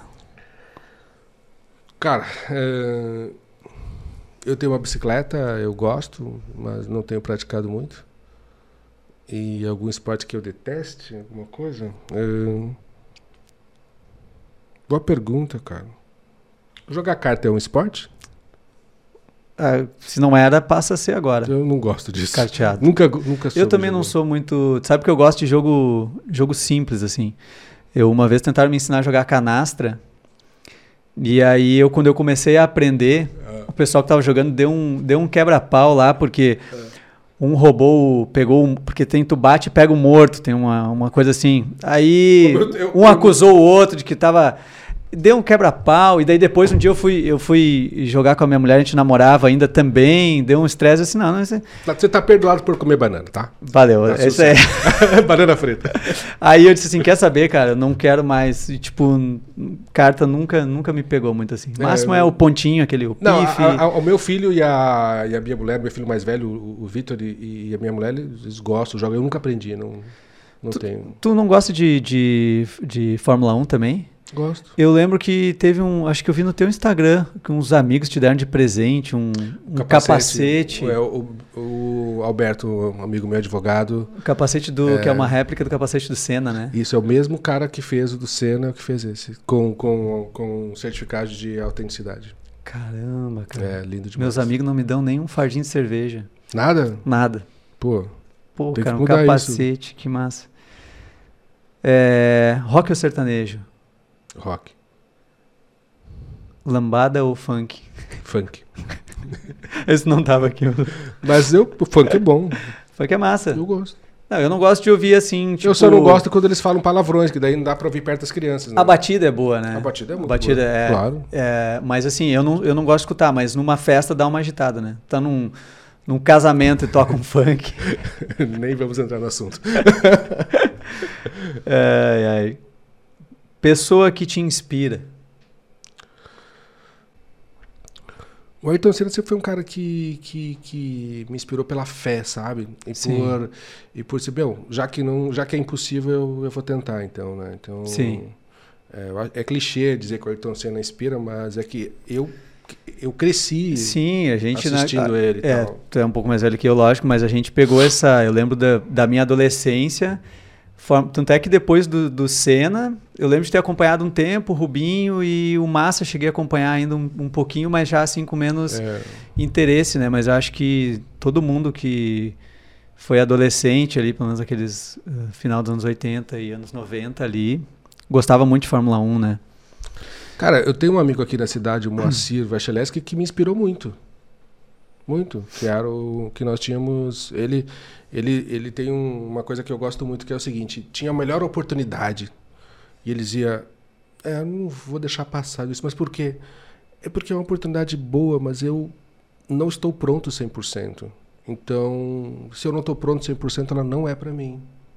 Tipo assim, eu tenho uma coisa para vender. Cara, é oportunidade. E ele é um grande investidor em imóveis hoje e tal. Tem uma grande oportunidade de dizer, não, mas ainda não é para mim, não, não tá dentro daquilo que eu posso. Então, vai, vai existir uma oportunidade melhor depois. Então, às vezes a gente vê, ah, que oportunidade, eu quero, vou fazer de tudo. Se lamenta por não, por não Calma. pegar, mas às vezes não é. Se é, não é- encaixa é teu. 100%. Então, um, ah, entre outras coisas, então, o Moacir foi um cara que, que, que me inspirou muito na parte empreendedora desde o início. Eu acho que é isso, né? Tipo, a gente tem referências em diferentes áreas que inspira a gente Isso. em momentos diferentes. Se tu não tivesse sido fotógrafo, o que, que tu acha que tu seria? O que outra Hum. profissão tu gostaria? Tu falou antes de dentista, mas não me pareceu que Não, era não, a não, vontade de obturação, obturar dentes, Não, não, era seria- mais o ambiente do Seria vendedor. vendedor de algum. Trabalharia com vendas. É. E agora a última, essa é a, essa, essa é Hum.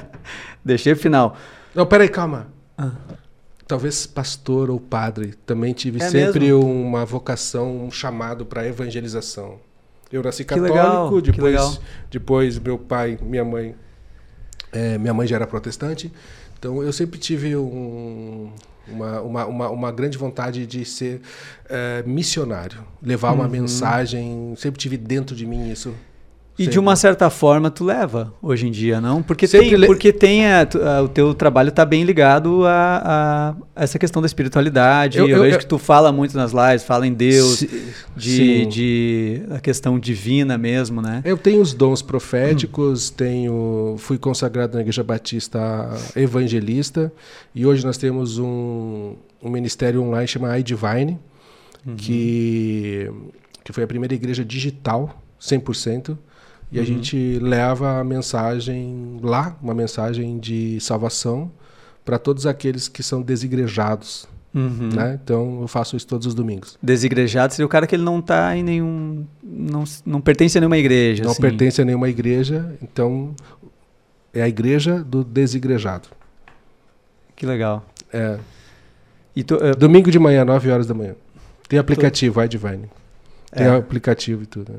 não, não é no YouTube. Não? Ah, eh, você pode acessar o- as reuniões pelo aplicativo ou no YouTube da iDivine.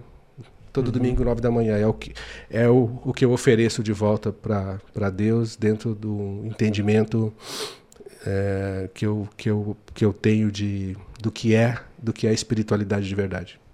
Antes da última pergunta, agora me veio um negócio que eu queria ter perguntado antes sobre essa questão de, de da missão, da vocação, né? Do momento que o cara encontra, assim. Falou antes assim, ah, quando, quando vendia bergamota, tudo foi importante para mim, quando eu trabalhei em tal lugar. Mas me parece que quando a gente é mais novo, a gente vai fazendo essas atividades, porque a gente está se encontrando, a gente está buscando viver essas experiências, tudo está agregando, mas chega um momento da vida que parece que não é só o, o trabalhar, não é só o ganhar dinheiro, parece que tudo precisa fazer um sentido maior. É. E eu vejo muitos, assim, que nem eu, principalmente por volta de, depois dos 30 anos, 35, parece que bate, assim, uma coisa do tipo, tudo tem que fazer um sentido, tem que ser mais profundo, É a sabe? causa, né? Uhum. Toda empresa hoje de que que que que está em evidência tem uma causa. Toda pessoa que tem uma causa ela é mais relevante. Nós não vivemos meramente pelo, pelo lucro, né? Nós temos que ter uma causa, um porquê, sabe? Então sempre foi assim, mas hoje nó- a gente está vendo um, um grande movimento nesse sentido. Então, é, a- pô, eu, eu, eu fui morar na praia. É, eu tenho uma causa. Eu quero ficar mais com a minha família. Quero ter tempo com eles. Quero viver mais com eles. Né?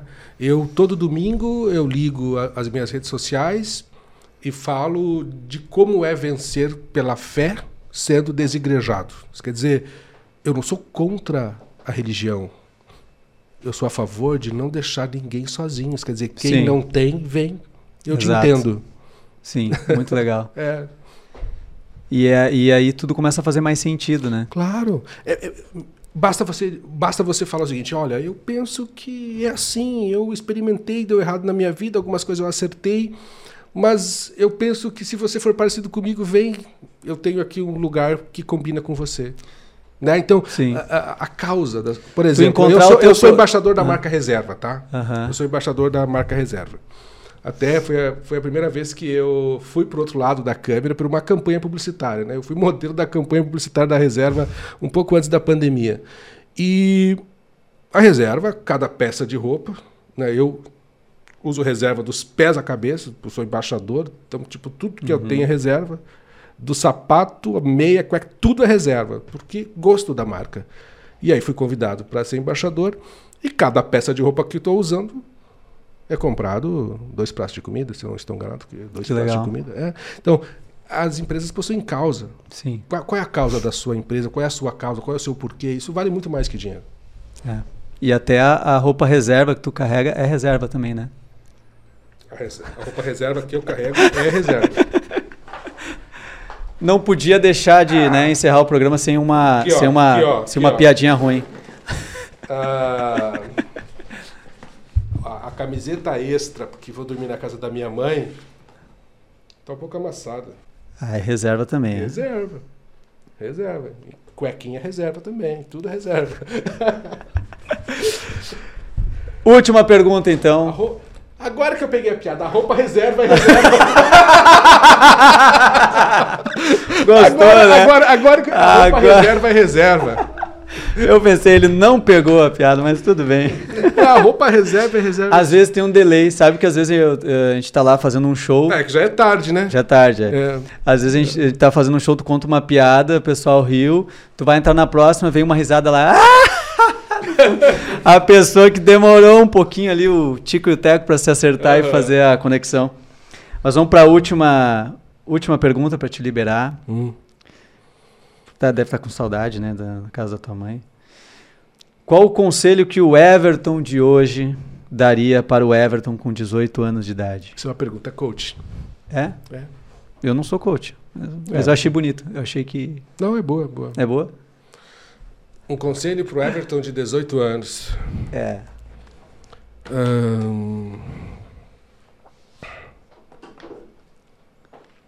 Quando você não sabe fazer, peça ajuda. Boa. Não tente fazer sozinho. Peça ajuda. Tu tinha essa dificuldade quando tu era mais novo? Na, na realidade, todos, todo menino de 18 anos muitas vezes quer fazer alguma coisa para provar, Sim. né? Então acho que não Na faz sentido. de querer É, mostrar é. que é capaz. É, se você não sabe fazer tudo, se você não tem a, a, a capacidade, muitas vezes, de, de execução, ou se você não tem uma visão que vá um pouco além, peça ajuda. O mais belo é você pedir ajuda, não é tentar sozinho. Show Alguém sabe o que você não sabe e pode te ajudar. Exatamente. Everton, muito obrigado, cara, por ter vindo mais Eu uma que vez. agradeço. Te agradecer. Acho que a gente começou em grande estilo aqui, né? É, eu espero, espero que, que as pessoas pelo menos tenham se divertido um pouco. Espero que Não, você. com certeza. Eu não olhei para a câmera, eu sempre olhei para você. Mas, bem, eu, espero que você pelo menos tenha se divertido. E se por acaso você, sei lá, teve algum insight, teve alguma ideia aqui, escreva aqui nos comentários e aproveite também para deixar um like, se inscrever no canal. Eu sei que tu não vai se inscrever, porque a maioria não se inscreve. É sempre assim, né? Muito mais É. visualizações do Mas que... agora que eu falei que você não vai, você vai provar que vai. Exato. Isso é muito importante, assim, ó. Você que está acompanhando aí, seguir a dica do Everton, que é se inscrever no canal do Jornal Repercussão. E no Tá aqui canal do. Everton também, tá aqui embaixo. É, exatamente. Vai estar no, vai tá no, no- na descrição ali o canal do Everton. Isso. Perfil do Everton também para seguir no Instagram, que Arroba Rosa Everton. Arroba Rosa Everton, que sempre tem, eu acho muito legal, vira e mexe tu coloca algum conteúdo interessante ali para ir acompanhando. Às vezes, então YouTube. tu tá me dizendo, quase sempre é ruim, mas às vezes tem alguma coisa boa. Exatamente. É, sempre é bom. É que na verdade é mais no YouTube, né, que tem o, É, a- é, os existe vídeos. temporadas, né? Uhum. Aí um dia eu volto aqui pra falar de marketing e eu explico Ah, como a gente faz cada temporada. Show. Fechou? Com certeza. Além da Hora Podcast é uma realização do Grupo Repercussão.